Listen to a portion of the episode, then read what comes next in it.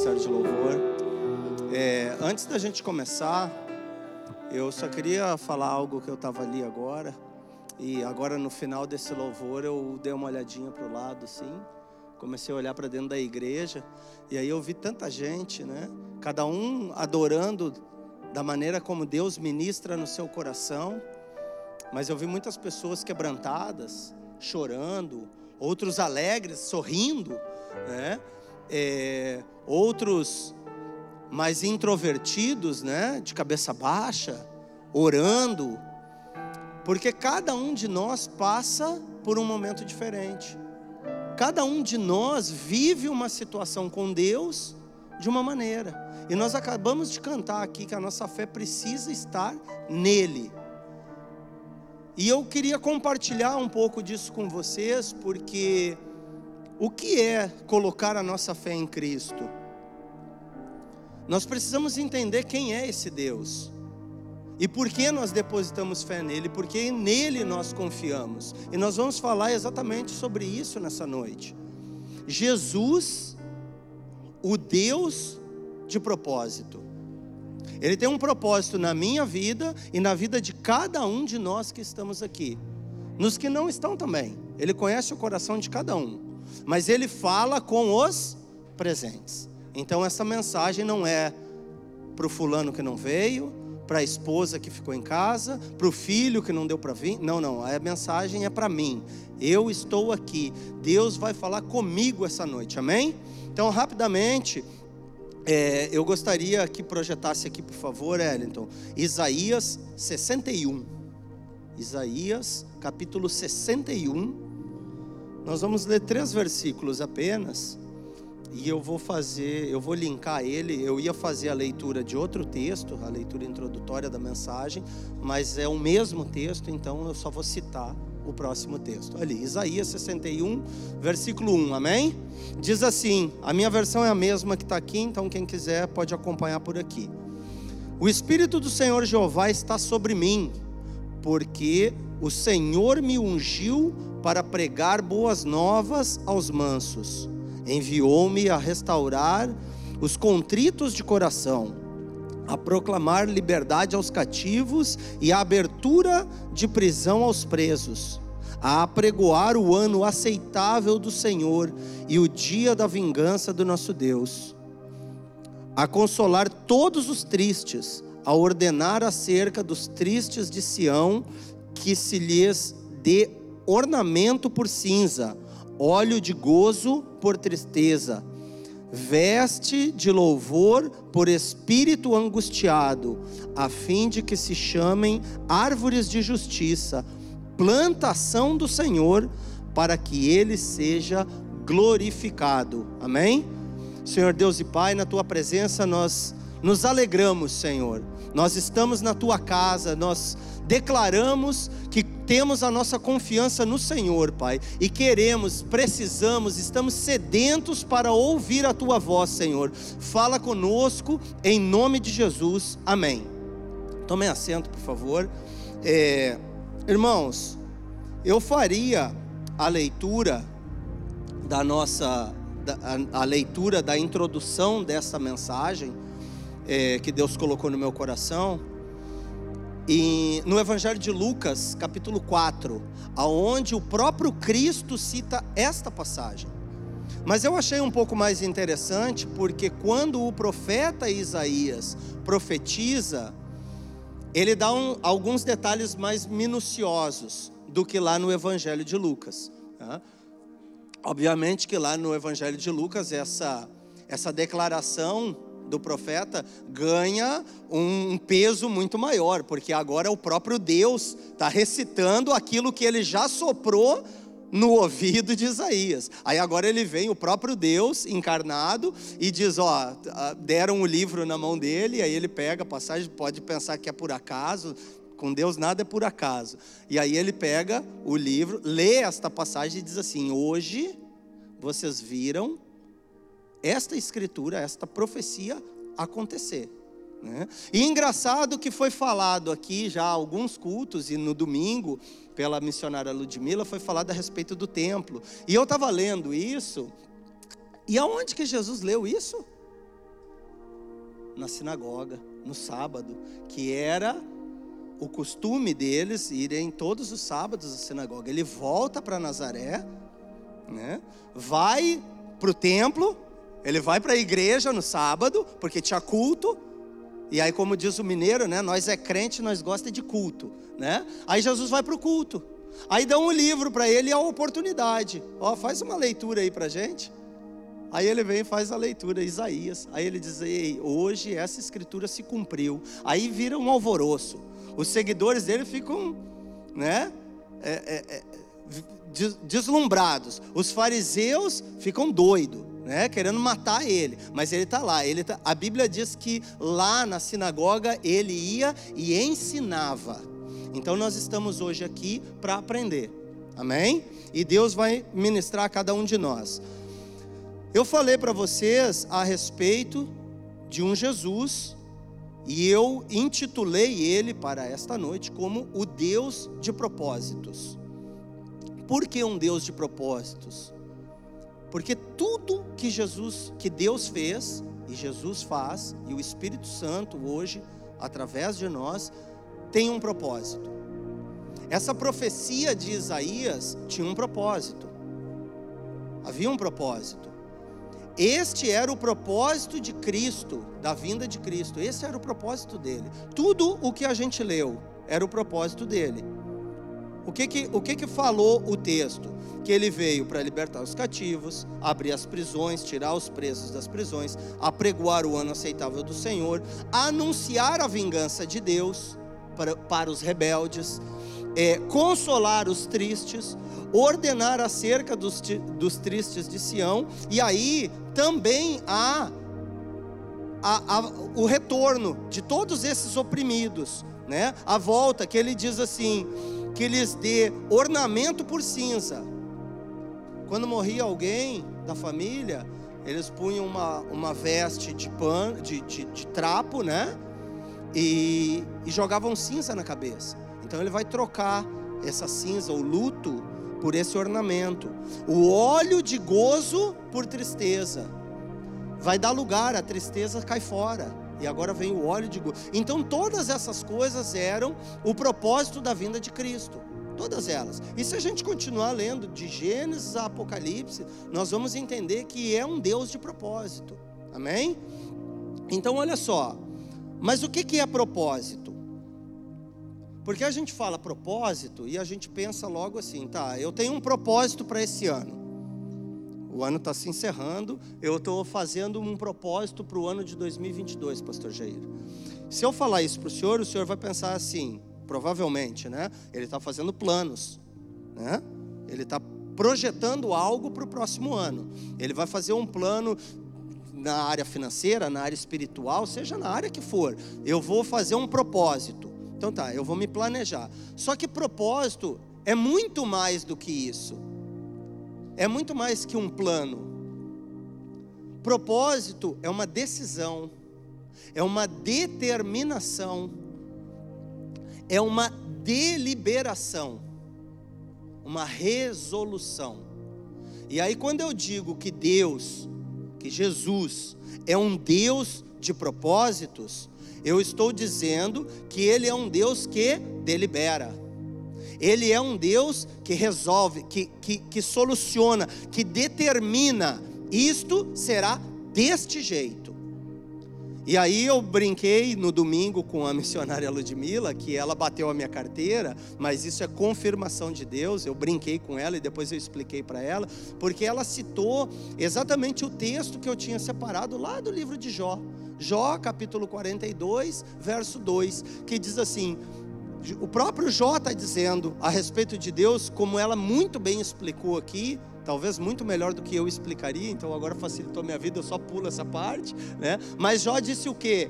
Bem sei que tudo podes, mas na verdade, perdão, Bem sei que tudo podes, e nenhum dos teus, a minha versão diz pensamentos, mas tem versões que dizem dos teus propósitos, pode ser impedido.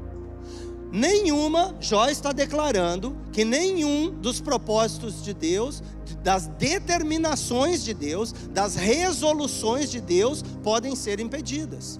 Porque ele declarou, Jorge, o próprio Deus disse: Jorge, eu vou salvar a tua vida, tu vai morar no céu. Acabou, acabou. Não tem quem, não, não tem diabo, não tem inimigo, não tem nada que vá nos tirar o que determinou Deus, a não ser que eu opte por não querer. Bom, aí é outra história. Aí é outra história. Aí nós vamos ter uma consequência em cima disso. Mas está determinado. A igreja será arrebatada. Jesus está voltando. É uma determinação de Deus, é uma decisão de Deus, é uma resolução, é um propósito de Deus. E assim ele faz pequenos propósitos com cada um de nós. Com cada um de nós. Quando ele nos chama, e imaginar que um cara com.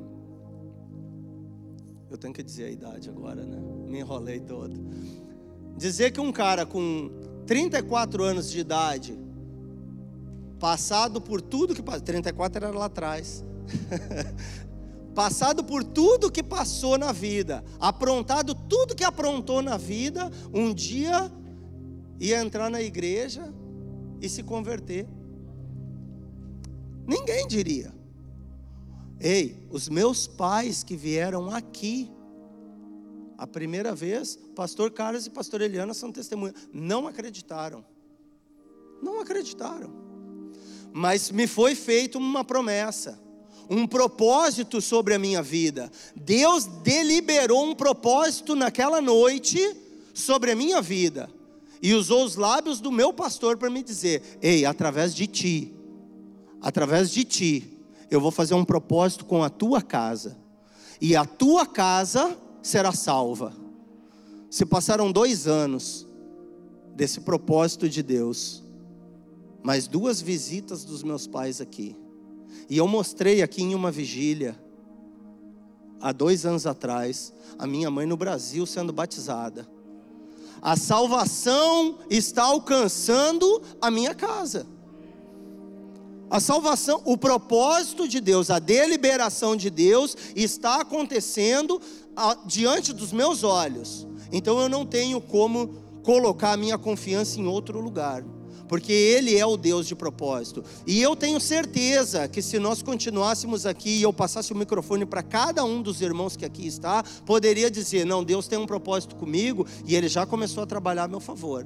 Ele já tem feito isso, ele já tem feito aquilo, mas a, a, o objetivo aqui não é testemunho, tá? Eu só estou falando isso para ilustrar para os irmãos os propósitos de Deus e eles não se demoram a cumprir, principalmente na época que estamos vivendo que são os últimos dias. Então Deus tem pressa, Deus tem pressa. Ele vai fazer nas nossas vidas com uma velocidade assustadora algumas coisas. Amém? Todos os homens que Deus chamou, Ele deu um propósito. Todos eles. Qualquer homem que você for pegar na Bíblia teve um propósito. Qualquer um. Qualquer um. Às vezes a gente lê alguma coisa e vê assim, não, mas poxa, isso aqui está aqui, nem, nem sei para quê tem um propósito. Eu estava estudando essa semana o livro de Esther. Aí, buscando comentários bíblicos e estudando e aprofundando, eu percebi que no livro de Esther não é falado do nome de Deus nenhuma vez. Vocês sabiam disso? O livro de Esther não cita o nome de Deus nenhuma vez. Mas mostra que ele é um Deus de propósitos. Porque o que acontece com Mordecai e com, e com o rei e com o cara que queria matá-lo e tal, tal, tal, leva-nos a entender que nós servimos a um Deus de propósitos. Mesmo que em um livro que está dentro da Bíblia não cite nenhuma vez o nome de Deus. E eu nunca tinha percebido isso. E os irmãos não precisam acreditar em mim, não. Vão lá, leiam um livro. Leia um livro. É até um, um, um estímulo para os irmãos. Pô, será esse presbítero aí tá, tá de vacilo? Na Bíblia, um livro inteirinho, não fala o nome de Deus? Não fala. Vai lá e procura, ué. Vai lá e lê. E se falar, se tu encontrar que fala lá do nome de Deus, me chama e me conta, porque eu não achei. E me conta. Não fala do nome de Deus, mas mostra que ele é sim um Deus de propósito. Amém?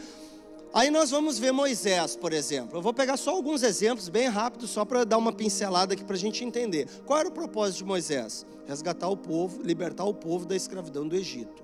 Abraão, seu pai de uma grande nação. José, preservar a sua família e a sua descendência. João Batista era o arauto, o que vinha primeiro, o que preparava o caminho. Esse era o propósito de cada um deles. Paulo, o apóstolo Paulo, assassino, matador de crente, o discípulo dos, dos gentios. Olha como Deus faz as coisas. Ele pegou para pregar para os que não eram judeu, um judeu ortodoxo. um cara que tinha pavor a qualquer coisa que fosse de encontro à palavra, contra a palavra de Deus.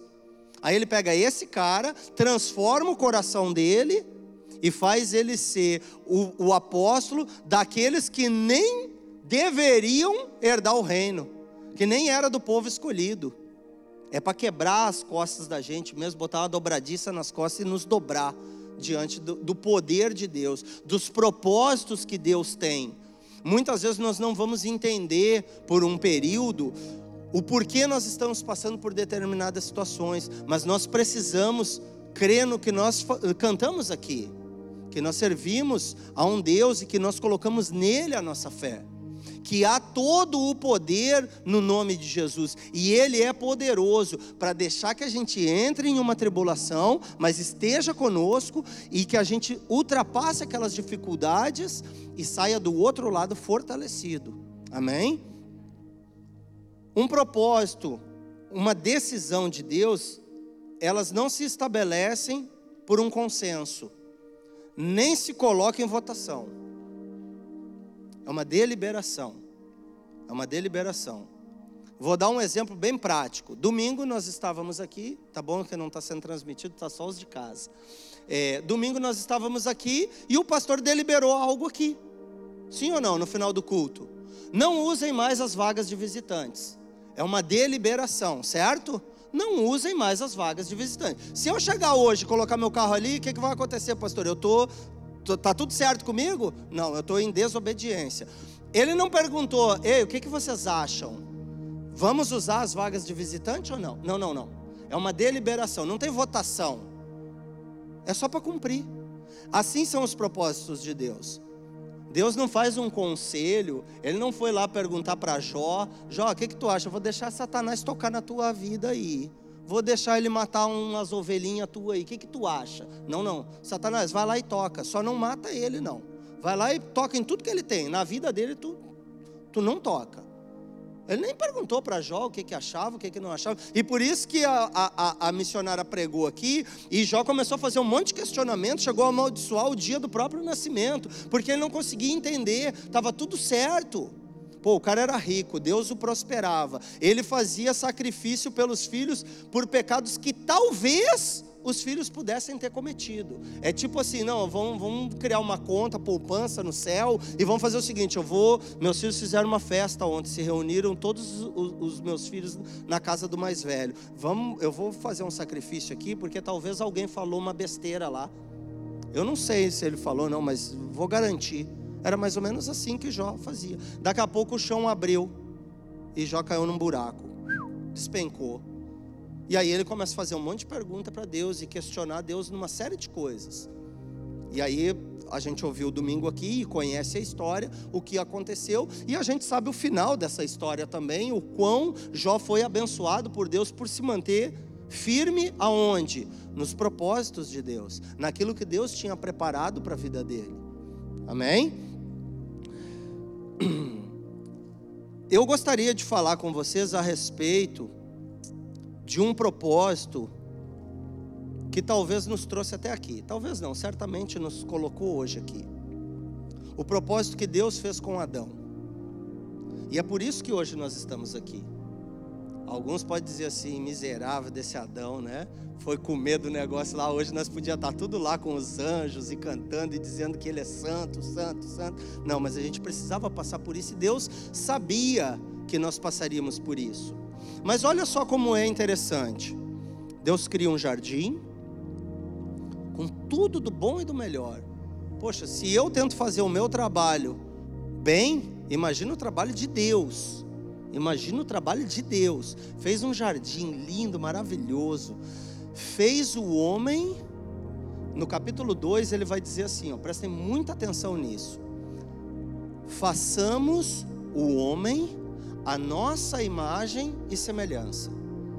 São essas as palavras de Deus. Façamos o homem a nossa imagem e semelhança. O que que isso quer dizer? Que nós somos parecidos com Deus, que nós temos atributos em nós que são de Deus. Ele colocou em cada um de nós os seus próprios atributos, por isso nós somos semelhantes a Ele. E aí ele coloca Adão no jardim. Adão, dá nome para os bichos aí, comanda todo esse negócio aqui, faz tudo direitinho e tal. Aí ele começou a trabalhar e tudo, aí Deus olhando lá, todo dia Deus ia ao jardim para conversar com Adão. Aí ele olha assim: esse cara não pode ficar sozinho, não. Se ele ficar sozinho, vai dar, vai dar rolo. Vai dar rolo. Todo mundo tem um par. Só ele que não. Não, vamos fazer um par para esse cara. Eu vou te dar uma ajudadora. Aí vem Eva. Deus já havia dito a ele que ele podia comer de tudo que tinha no jardim. Ele não podia comer do fruto da árvore da ciência, do bem e do mal. Por que, que Adão não podia comer da árvore da ciência, do bem e do mal? Porque quem determina o que é bom e o que é mal é Deus. E é por isso que a humanidade entrou em decadência. Porque a serpente vem ao jardim e vai conversar com Eva. Aí a gente pode falar o que quiser, ah, não, mas é porque falou com Eva, porque se tivesse falado com Adão, era o papo era diferente, talvez fosse pior. Talvez fosse pior. Do jeito que a gente é, talvez fosse pior. Foi até melhor ter falado com Eva. Aí, olha como, como Satanás é. Eva, por que tu não come desse fruto aqui? Não, eu não posso comer desse fruto, não. Deus ordenou que eu não posso comer. Eu posso comer de tudo, menos disso aqui, porque o dia que eu comer desse fruto aqui, eu vou morrer. Aí Satanás diz assim: Ai, Eva, certamente tu não vai morrer. Pelo contrário, Eva, olha só, se tu comer desse fruto, olha como ele é bonito. A Bíblia diz que o fruto daquela árvore era bonito, era vistoso. Eu fico imaginando. Pode comer de tudo, só daquele ali que não, e, e, e não ia ser um negócio feio. Não ia ser, foi Deus que fez. Né? Eva, se tu comer desse fruto, você vai ser igual a Deus. Você vai distinguir o bem e o mal. Aí Eva vai lá e come. Só que, será que Eva esqueceu? Isso tem meio capítulo só, tá? Isso está no capítulo 3 de Gênesis. Ela esqueceu que Deus nos fez a sua imagem e semelhança. Nós já éramos parecidos com Ele. Nós já tínhamos os atributos de Deus. Nós não precisamos ser igual a Deus. Nós já carregamos em nós os seus atributos. Hoje nós carregamos o seu espírito. Por que, que eu vou querer ser Deus? Se eu já tenho Ele dentro de mim. Era mais ou menos isso. Eva, Adão e Eva, eles já eram parecidos com Deus, tão parecidos ao ponto de diariamente Deus ir lá e bater um papo com Adão, face a face. Meu amigo, senta aí, vamos tomar um café. Já achou lá o, o, o, cafezal lá? Eu plantei um cafezal aí, passa um cafezinho, vamos tomar um café. Era assim. Eu imagino que era assim. Eu duvido que a conversa era uma conversa dura, pesada. Não era. Não era. No paraíso, não era. Aí, a partir do momento que os olhos deles se abriram para o conhecimento do bem e do mal, eles pararam de confiar um no outro. A Bíblia diz que eles teceram roupas para si. Eles andavam nus. Eles não tinham que esconder um do outro. Eles não tinham que esconder um do outro. Aí quando cai essa máscara, vamos dizer assim, da desobediência, e eles passam a ter o conhecimento do bem e do mal, eles se envergonham um do outro, eles deixam de confiar um no outro. E aí a humanidade só decai, só decai, só decai. Deus tira eles do jardim, eles têm filhos, pela infinita misericórdia de Deus, eles continuam na presença de Deus, não mais no jardim, mas Deus continua com eles. Eles têm filhos, o primeiro fatricídio da história da humanidade. Fatricídio é irmão matar irmão. Caim e Abel. Só decadência, só decadência, decadência. E todos os homens que Deus levantou, mesmo que com um propósito, todos esses que nós citamos, Moisés, Abraão, José, todos eles erraram em algum momento, vacilaram em algum momento. O próprio Noé criou para si um jardim, e lá ele pecou. Ele, ele plantou uma videira, colheu as uvas, fez vinho e trouxe escândalo para dentro da sua própria casa. Então o homem vem só numa decadência, a Torre de Babel, e aí a gente pode citar toda a Bíblia, pode citar, porque a partir de Gênesis 3 até Apocalipse 22 é Deus tentando se reconciliar com o homem. Não é o homem tentando reconciliar com Deus, não, é o Deus que tomou, que, que, que foi traído tentando se reconciliar conosco. Irmãos, isso é muito sério. Mesmo assim, Deus mantém os seus propósitos. Mesmo assim. E esse negócio deu errado. Mas eles vão morar comigo. Eles vão morar comigo. Eu vou levar essa gente para o céu. Eu vou levar. Nem que chegue lá, como o pastor diz aqui, todo queimado, arrebatado como que pelo fogo. Chega lá careca, os cabelos tudo queimado. Mas vai morar no céu. Deus quer que nós moremos com Ele no céu. E Ele vai fazer de tudo para que nós estejamos com Ele no céu. Eu já falei isso aqui e vou repetir: o homem não vai para o inferno porque é, é, é, porque Deus não o aceitou. Ele vai porque rejeitou a Deus. O perdão está disponível a qualquer um. Ele vai para o inferno se ele quiser. É muito mais difícil o homem ir para o inferno do que para o céu. É muito mais difícil. É muito mais difícil. Mas mesmo assim, nós sabemos que existem pessoas que querem ir para o inferno, parece que quer. Se, é, eu não sei se é porque não sabe, não, os olhos estão fechados, o coração endurecido, ou se realmente o caboclo diz assim: não, mas eu não quero esse negócio de céu, eu não quero, não, eu, eu quero ir para o inferno, eu gosto é de calor, eu gosto é, é do verão, então eu vou para o inferno. Né? Mas olha só, lá, quando Deus vem e vai falar, e vai dar a sentença para cada um dos três, ele fala primeiro com a serpente, depois com Eva e depois com Adão. Essa é a ordem que Deus fala com, com eles. E tem algo muito interessante, porque a partir daí, nós vamos ver o propósito da vinda de Cristo, já ali em Gênesis capítulo 3. Nós já vamos ver o propósito, porque Deus diz à serpente que ela vai rastejar, vai comer poeira e vai colocar inimizade entre ela e a mulher e a semente da mulher pisará a sua cabeça. Só que tem um detalhezinho depois disso. A serpente vai ferir o calcanhar da semente da mulher. E aí a coisa começa a ficar complicada.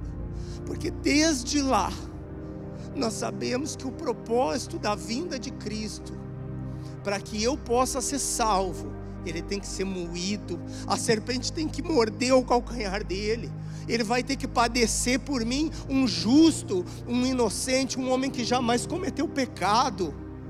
Desde Gênesis 13 eu já sei, ele vai ter que pagar pelos meus erros, e ele vai pagar, porque ele é obediente aos propósitos. Não cabe a nós decidir o que é bom e o que é mal. E todas as vezes que nós fazemos isso, que nós procuramos decidir o que é bom e o que é mal, as coisas saem do controle das nossas mãos. Todas as vezes. Se eu, a partir de hoje, dentro da minha casa, eu esquecer a Bíblia e começar a determinar para minha família o que é certo e o que é errado, sem me basear nos fundamentos da palavra, vai dar errado. E não precisa tentar, não, não tenta não. Pelo amor de Deus, não tenta fazer isso não. Não tenta fazer porque vai dar errado. Lê a Bíblia antes, lê a Bíblia antes e vê que vai dar errado. Todos os homens que estão na Bíblia foram chamados por Deus com um propósito específico. Todos foram chamados com um propósito específico. Em algum momento eles falharam. Por quê? Porque tentaram decidir o que era bom e o que era mal, o que era certo e o que era errado. Nós falamos de Abraão, Abraão e Sara. Abraão, tu vai ser o pai de uma grande nação. Mas Senhor, eu já tenho 100 anos. Aí Sara pega Agar, não, não, tem um filho com a serva aí. Tem um filho com a serva aí, porque eu não vou poder te dar um filho. Sara tentou decidir obviamente com o consenso de Abraão, a, a, responsabilidade é dele. É por isso que a gente diz: a responsabilidade é do sacerdote do lar. A minha esposa pode vir e me falar: ah, vamos fazer assim. Se eu acatar, não tem problema nenhum eu acatar a, sugestão da minha esposa. Mas saiba que eu não vou poder, na presença de Deus, dizer, ah, foi a mulher que o Senhor me deu. Isso não funciona. Está lá em Gênesis também, no capítulo 3, que isso não funciona. Paga todo mundo e, a, e, e o juízo maior foi o do sacerdote. O maior juízo foi o de Adão. O maior juízo foi o de Adão. Amém? Então nós não podemos decidir o que é bom e o que é mal.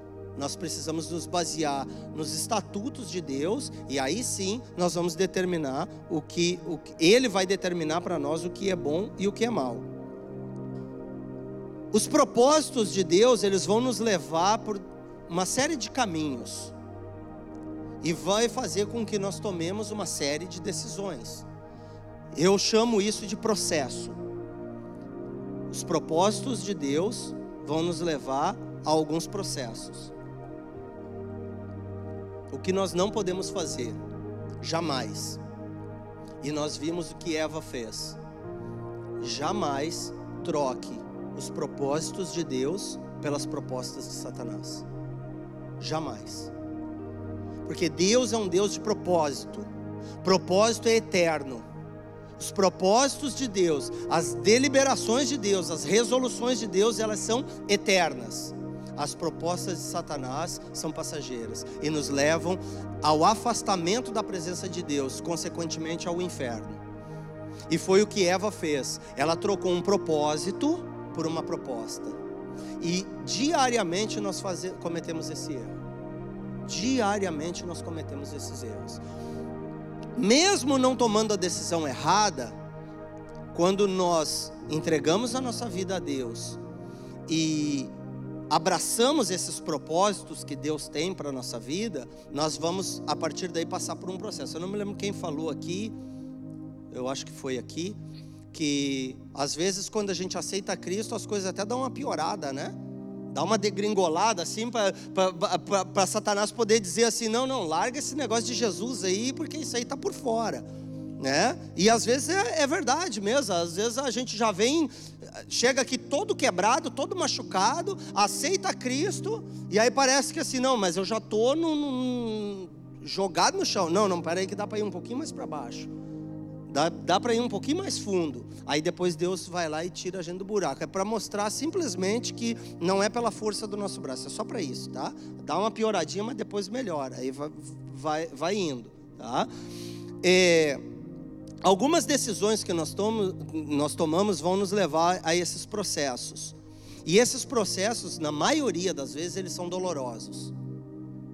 Dor emocional, psicológica, física, são dolorosos. O cre crescer dói. Crescer dói. Quer que tua companhia cresça, Jorge? Vai doer. Vai acordar mais cedo, vai dormir mais tarde, vai te sacrificar mais. O corpo vai sentir. O corpo vai sentir. Vai ganhar mais dinheiro? Vai. Tá trabalhando mais, ué. vai ganhar mais dinheiro. Quer ser um grande pregador? Vai ter que estudar vai fazer curso de teologia, vai comer Bíblia, vai orar, o joelho vai machucar o joelho, vai, vai, vai doer o joelho, porque vai ajoelhar lá e vai ter que passar horas e horas e horas, e vai ter que se sacrificar, vai ter que abrir mão de outras coisas que gosta e isso incomoda, isso dói. Às vezes, dentro da família, aí a esposa vem ou o marido fala: Poxa, mas a gente não podia pegar esse domingo e sair. Não, não, esse domingo eu não posso, eu tenho isso aqui para fazer. Não, hoje eu não posso, hoje eu tenho que estudar, hoje eu tenho isso aqui, hoje eu tenho aquilo ali. As nossas decisões causam em nós passar por processos. E o que eu tenho visto hoje e que me chama muito a atenção dessa geração que nós somos a geração, tá? Nós somos a geração. Eu vejo muita gente falando, ah, porque é essa geração, como se ele estivesse do lado de fora. Não, não, não. Essa geração é a nossa geração, nós estamos aqui. Quando eu digo essa geração, eu tenho que estar dentro, porque senão eu, já tinha ido dessa para melhor. Eu estou aqui ainda, então é a minha geração. Eu percebo que não quer passador. É uma geração que não quer passar dor. Nenhum de nós quer. Eu não quero. Mas dói. Às vezes eu tomo decisões que eu dou com a cabeça na parede. Aí dá um galo na cabeça. Dói. Dói. Eu, eu falo determinadas coisas que depois eu me arrependo. E aí dói. Mas isso é para crescimento. Essa dor, é, eu preciso passar por ela. Eu preciso passar por essa dor. Porque essa dor vai me fazer mais forte. E às vezes eu entro no meu quarto, fecho a porta e eu digo assim: Senhor, eu não quero passar por essa dor. Tira essa dor. Aí Deus diz para mim assim: Eu tiro, mas tu não vai crescer. Quer, quer que a dor pare? Ela pode parar, mas tu não vai crescer. Tu vai continuar na mesma estatura que tu tá. Em qualquer área da nossa vida, em qualquer uma. Então, meu irmão e minha irmã, não peça para Deus tirar a dor. Não pede para Ele tirar a dor. Pede para Ele te dar entendimento e tu entender o que está acontecendo. Senhor, qual é o teu propósito com isso? O meu propósito é esse, esse, esse. Bom, agora ficou mais fácil, pastor Jair. Porque agora eu sei que está doendo, mas ali na frente vai parar de doer. Porque eu entendi o propósito de Deus na minha vida. E aí eu sei que isso é um processo. E aí eu passo a entender que Ele está comigo. Ei, deixa eu te falar uma coisa. Ninguém, ninguém que esteja aqui na terra, agora, nenhum de nós, nenhum de nós é capaz de não magoar o outro. Nenhum de nós. O senhor ama seus netos, pastor Jair? Muito, né? O senhor daria a vida por eles, talvez. Daria. Eu daria pelo meu filho, por qualquer um deles. Mesmo com todo esse amor que eu sinto pelos meus filhos, eu não tenho a capacidade de agradá-los o tempo todo, de não magoá-los. E eu amo os meus filhos perdidamente. Eu amo eles perdidamente. Às vezes o Samuel me pergunta assim, vem com pegadinha, né, para mim e para Thaís. Tu me ama mais ou Jesus? Aí eu falo Jesus. Mas sabe quando arranha? Arranha? Eu amo mais a Jesus, eu digo para ele. Porque a Bíblia me orienta que eu tenho que amar mais a Deus. O pastor Paulo falou algo na nossa convenção e é verdade. Deus não quer que eu me aparte da minha família. Mas se for preciso, eu tenho que ter capacidade de fazer. E arranha. Eu dizer que eu amo outra pessoa mais do que os meus próprios filhos. Arranha o meu coração. Mas é assim que tem que ser. Então nós não temos a capacidade de não magoar as pessoas, presbítero Fábio. Em algum momento na nossa relação de amizade, eu vou pisar na bola contigo e tu vai pisar na bola comigo. O único em quem nós temos que depositar 100% da nossa confiança é Cristo. Ele sim, ele tem todo o poder, ele tem todo o amor, um amor incondicional e um amor incompreensível à humanidade, para em nenhum momento ele nos magoar, em nenhum momento ele nos decepciona, em nenhum momento ele pisa na bola. Ele nos corrige, ele nos exorta, ele nos repreende, mas ele nos ama. Ele nos, nos carrega nos braços. Tá doendo? Deixa doer mais um pouquinho. Tu tá nos braços de Deus. Você está caminhando, está achando que está sozinho. Existe um, um, poema muito antigo, muito antigo. Eu conheço isso desde que eu me conheço por gente. Pegadas na areia. Mas Senhor, o Senhor diz que está comigo. Eu vi as nossas pegadas na areia. Daqui a pouco eu só vi as minhas pegadas. Só vejo um par de pegadas. Aí Deus responde. Meu filho, essa foi a hora que tu cansou e eu te peguei no colo. O que tu está vendo são só as minhas pegadas, não são as tuas, não. Então, meu, meu irmão, o processo é doloroso, mas é, é, nós temos que passar por ele, para que a gente possa crescer.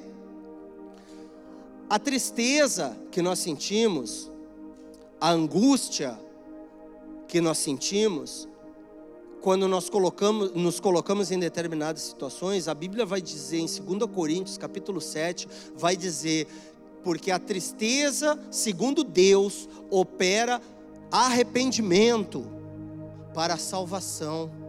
E dessa ninguém se arrepende. Da salvação ninguém se arrepende.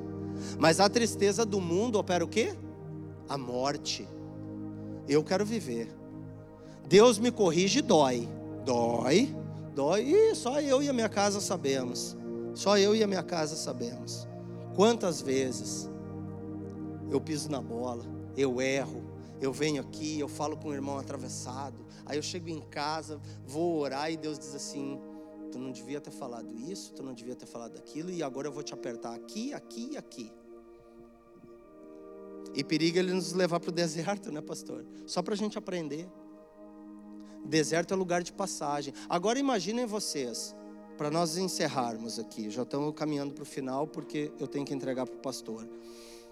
Jesus vai ao Getsemane, tem a Páscoa, ele tem a ceia da Páscoa, ele faz a sua última ceia com os seus discípulos, nos orienta com relação ao memorial que nós praticamos hoje. Aí ele vai ao Getsemane para ser entregue, ser traído.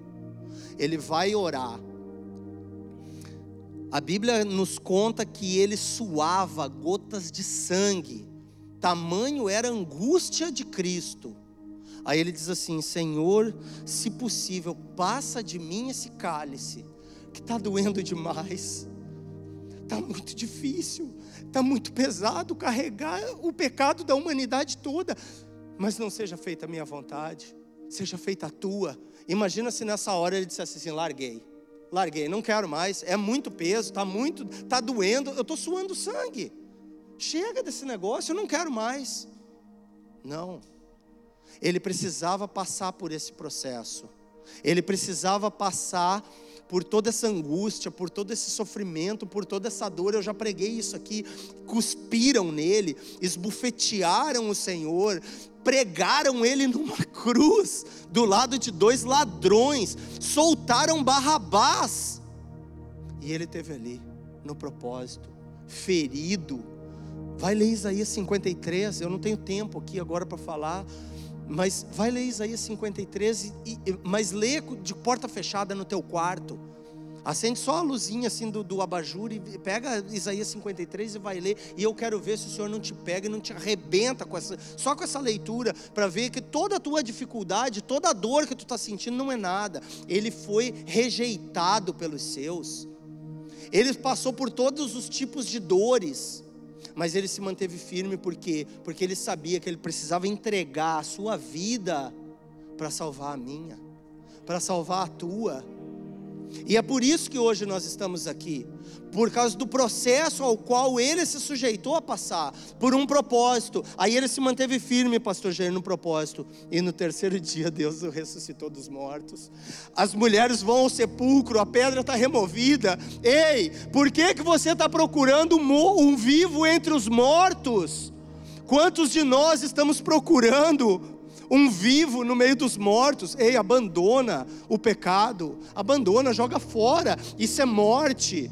Isso é morte, isso é condenação. Abandona tudo isso. Ele está vivo, ele vai voltar para nos buscar e vai voltar em breve para nos buscar. E nós estamos agarrados a essas coisas do mundo.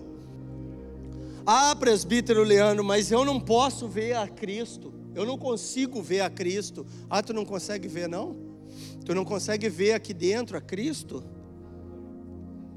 Ei, João capítulo 20, verso 27. Elton, projeta aqui para mim, por favor. João 20, 27. Jesus ressurreto aparece aos discípulos e Tomé não está com eles. Talvez você perdeu o culto de domingo, você não estava aqui. Deus estava aqui domingo. Ele está aqui hoje. Talvez você não teve aqui domingo, não viu a presença do Senhor aqui. Talvez você não sentiu a presença do Espírito Santo passeando pelos bancos. Aí Tomé chega para eles e aí eles dizem assim: Ei Tomé, o Senhor esteve aqui, ele está vivo. Quê? Não, eu só acredito vendo. Se eu não tocar nas feridas e no lado dele, eu não vejo. Aí eu vou dizer para mim e para todos vocês o que Deus falou para mim: Ei, não seja incrédulo. Não sejas incrédulo, mas crente. Ei, Deus está aqui. Ele é todo poderoso para te livrar de todo mal, para jogar no mar do esquecimento o teu pecado. Ele é todo poderoso para te dar a vida eterna. Somente crê. Ah, Leandro, mas eu não estou sentindo. Tu não precisa sentir. Tu não precisa sentir. Arrepio não é Espírito Santo. Calafrio não é Espírito Santo. Isso pode ser qualquer outra coisa. Vai no médico. Vai no médico porque tu está com algum problema. Se tu acha que o arrepio que tu sente é Deus, ih, tu está muito enganado. Tu está muito enganado. Deus é a certeza. É convicção, é deliberação, e essa é a noite de nós deliberarmos. O Espírito Santo habita entre nós, e Ele é todo poderoso para nos salvar. Amém?